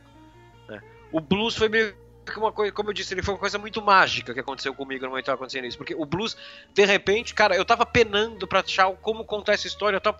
A hora que eu botei esse moleque na minha cabeça apaixonado por blues, cara, sabe quando cai o véu uhum. e de repente você enxerga, tipo, quilômetros e quilômetros de estrada? Então, então ali, ele, ali ele deixou de ser eu. Então, então foi na descoberta ele, da ele música. Ele perdeu qualquer relação comigo. Foi nessa descoberta. Exatamente. Só que assim, isso não impede, voltando para a resposta anterior, que ele tenha situações que eu vivi. Mas mesmo nessa situação, tipo esse exemplo que eu dei do começo da terapia, ou situações que o Mário viveu, situações que a Marina viveu. Nessas situações ele nunca se tornou eu ou o Mário ou a Marina. Então isso, cara, é, essa é uma das coisas que eu, porra, acho que é uma das coisas mais legais de terapia. Eu que vejo os bastidores e tal. Esse menino ele sempre foi um personagem muito bem definido antes da história. Ok, entendi. Não, que, é isso que eu queria saber, porque ele sempre foi a quarta pessoa. É eu, o Mario, a Marina e ele. Não, por isso que eu perguntei, porque às vezes esses, esses personagens eles demoram pra, pra alçar voo, porque eles continuam sim, ainda sim. sugando um pouco daquela base dele, mas nesse caso foi no desenvolvimento. Né? É, e não foi nada planejado, sabe? Não foi que nem aquele negócio dos Beatles, do tipo, a gente só vai pros Estados Unidos quando a gente tiver um número um nas paradas. Não, não foi assim, a gente só vai começar a publicar quando o menino tiver um personagem, se tornar um personagem ao nosso olhar fudidíssimo. Não, a gente só teve muito tempo para desenvolver porque como a gente não tinha prazo, não tinha nada, e todo mundo tinha um monte de projeto paralelo, cara, vamos tocando, vamos tocando. E o primeiro roteiro, puta, vai, volta, vai, volta. Eu acho que o menino ele se torna o, o menino de verdade, mesmo assim, já no capítulo 3 ou 4, né? Que é quando, respondendo a sua pergunta, talvez seja isso. Quando ele pede a voz. Tá. Agora, como sou eu que escrevo a primeira versão do roteiro, não sei, talvez ele tenha pedido a voz na página 7, que é na página seguinte daquela que me deu o estalo e eu falei, puta, consegui escrever pro Mario. Uhum. Não, mas o blues já dá uma dica muito boa, né? Sim, sim. Mas o lance de eu estar tá escrevendo, quando eu fui escrever efetivamente, o lance de eu estar tá tateando, aprendendo a escrever sobre quadrinho, era uma barreira no relacionamento que eu tinha com esse menino, isso com certeza. Então a hora que eu relaxei, ele deve ter pedido a palavra. Entendi, né? fantástico. Então, se, se ele pediu em algum momento, assim, ele exigiu a palavra em algum momento, ou eu, eu não tenho como responder se foi pouco antes da publicação ou na página 7. Foi um desses Mas foi, foi no começo, foi, foi o resultado do desenvolvimento. Foi bem no começo, foi bem no começo. Vamos, só, né? só corrigindo um negócio que eu me expressei mal aqui. Não é que ele, ele vira o menino que ele é no capítulo 2 ou 3, não.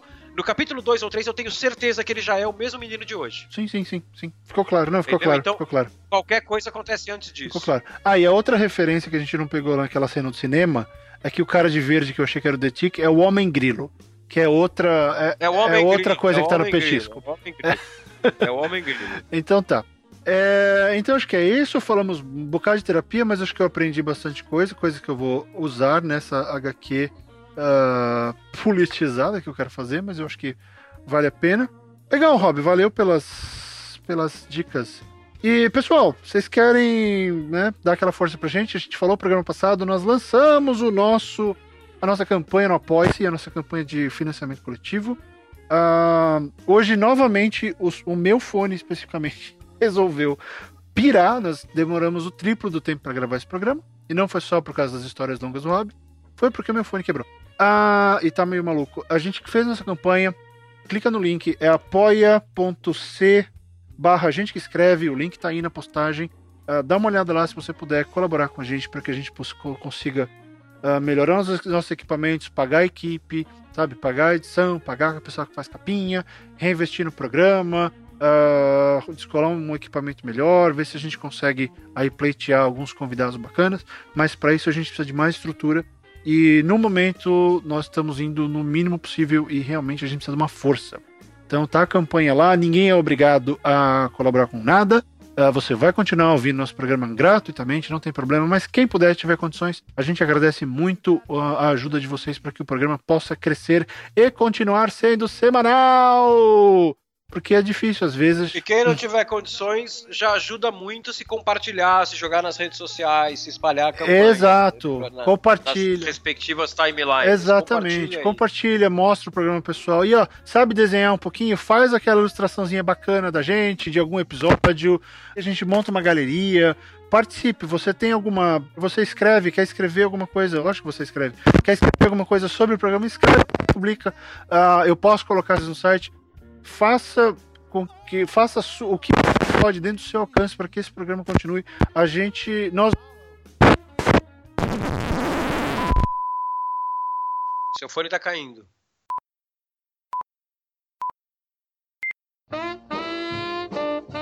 Nós dois não somos autossuficientes. Esse programa ele não existe para o nosso benefício. A gente se diverte fazendo isso. A gente tenta ajudar vocês e a gente quer fazer o melhor possível. O ponto é, Uh, ele vai muito além da gente. O programa não é o Hobby e eu. O programa são, somos todos nós. É quem escuta, é quem participa, é quem manda e-mail, pessoa que fala, poxa, as dicas são super legais. Uh, o, o, podcast é o que eu mais escuto e, e não estou querendo falar que a gente é melhor ou não, não, porque tem gente que precisa disso e a gente faz uh, da melhor maneira que a gente puder. Então, colabore, participe da criação desse programa. Mande arte, mande coisas, sabe fazer alguma coisa, põe aí, a gente compartilha, eu compartilho na minha timeline o tempo inteiro quando o pessoal manda comentário. Uh, interage com a gente, porque sabe o que eu penso, Rob? Na hora que a gente parou de dar o desafio semanal, e quando a gente não leu todos os desafios semanais, o pessoal desanimou no começo do programa. Antes tinha um monte de comentário. É. Aí quando o pessoal descobriu, ah, eles não vão ler o que eu escrevi, eles falaram, pô, é, é essa, é essa dinâmica aqui? Né? É, Bota na roda, coloca os seus textos nos comentários, os outros, uh, os outros ouvintes vão, vão ler. Os outros ouvintes vão participar. Não depende só da gente. Uh, nós somos gente que escreve, não é o programa do Barreto e do Hobby. Sabe? É, exatamente. Isso aqui é para todo mundo, então uh, vamos participar e assim, isso não tem nada a ver com a nossa campanha mais. É assim, interajam uns com os outros na nossa página no Facebook, nos comentários. Quer dizer, se a gente não ficar lendo, e, e, e, por que, que a minha opinião vai ser mais importante do que a opinião de um outro ouvinte que tava ali? Ah, porque eu é. sou, entre aspas, famoso e. Ué, porra, você pode. Pode ser que eu não goste do seu estilo, tem uma outra pessoa que é ouvinte que adora o seu estilo, e aí? Eu não tô errado, amigo. Sabe? Então, assim, vamos tentar voltar com aquele, com aquele clima que tava no começo, que todo mundo participava, tinha texto toda semana, tinha um monte de coisa, agora quase não tem comentário. Tudo bem, o programa deu uma parada, mas porra, né? Vamos voltar, vamos pensar que é o seguinte: a gente não faz isso pra gente.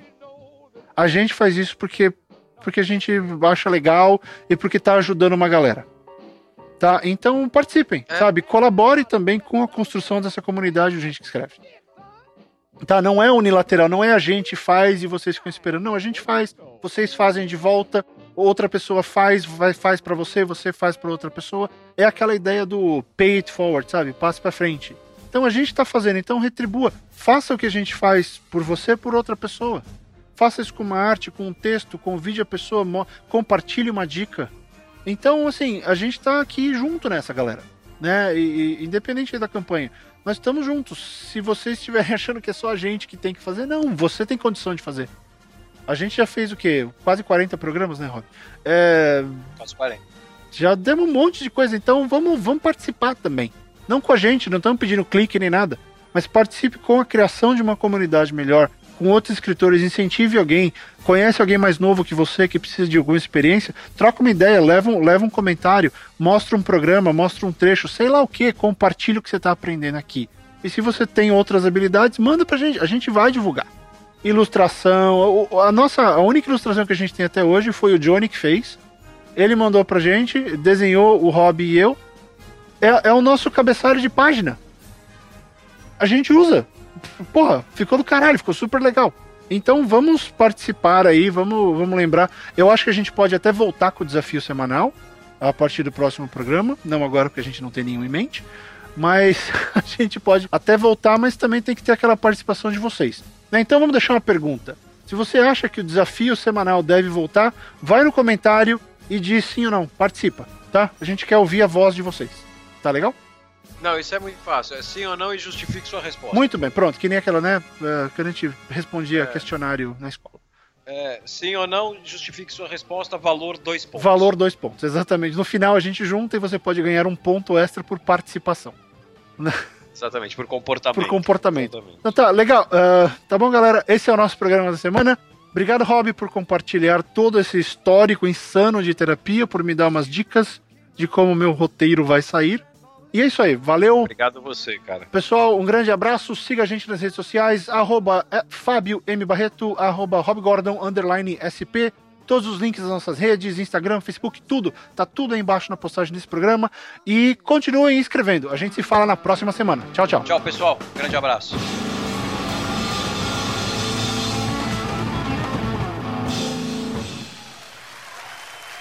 Eric Clapton, please,